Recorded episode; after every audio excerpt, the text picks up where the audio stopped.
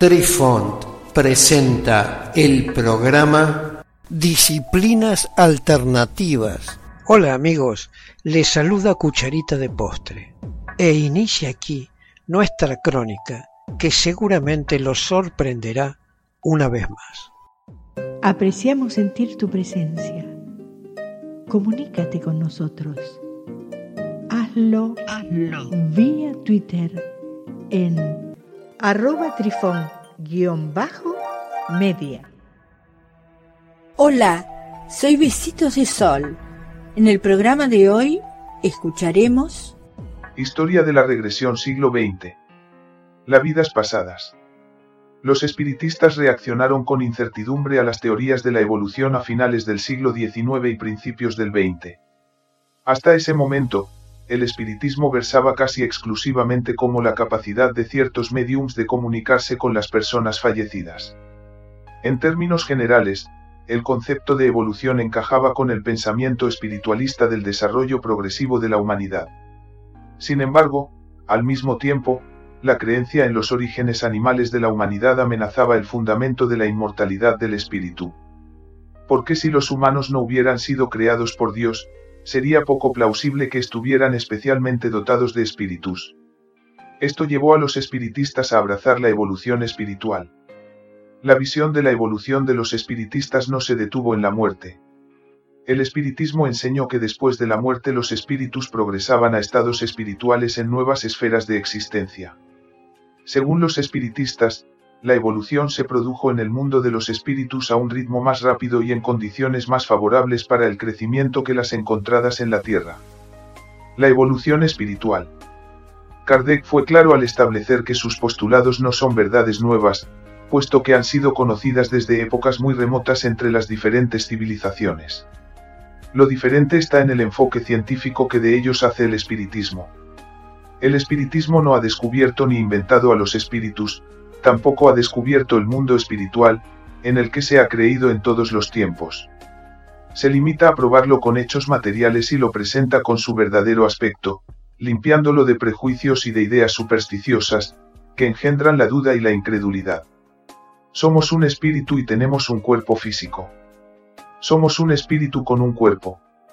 El alma es el espíritu incorporado en un cuerpo, es decir, un espíritu encarnado, los espíritus corresponden a las almas que sobreviven la muerte de su cuerpo físico.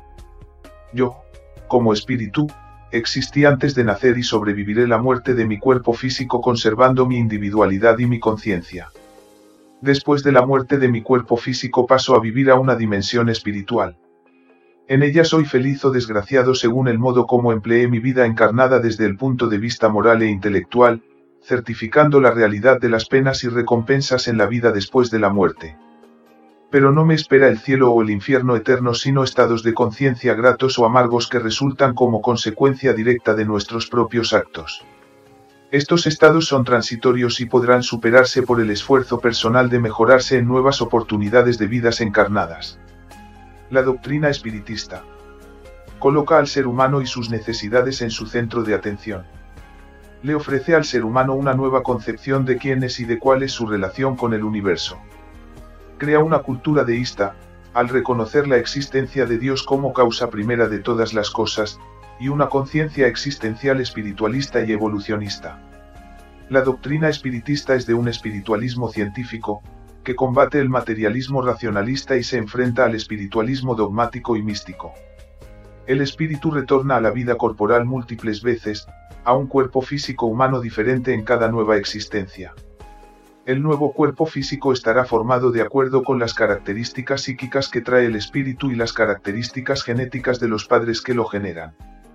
La vida encarnada le sirve al espíritu como un laboratorio de aprendizaje en el que adquiere en la práctica nuevos conocimientos intelectuales y virtudes morales. El pasado y el presente de las reencarnaciones están enlazados en una relación causal. Toda acción efectuada libremente por el espíritu en su vida pasada traerá inevitablemente una reacción proporcional sobre él en una futura encarnación. Este es un mecanismo regulatorio justo e imparcial que ubica al espíritu en las circunstancias materiales, sociales, intelectuales y morales que él mismo cultiva en virtud de su libre albedrío.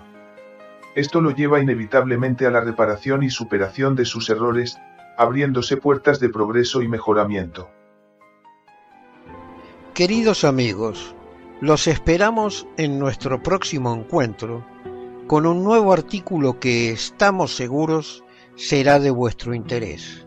Un cálido abrazo para todos. Adiós. Apreciamos sentir tu presencia. Comunícate con nosotros. Hazlo, Hazlo. vía Twitter en arroba trifón-media. Este episodio lo encuentras en Anchor, Spotify y en tus plataformas favoritas. Hasta siempre amigos. Besitos de sol y cucharita de postre les dicen gracias por pensar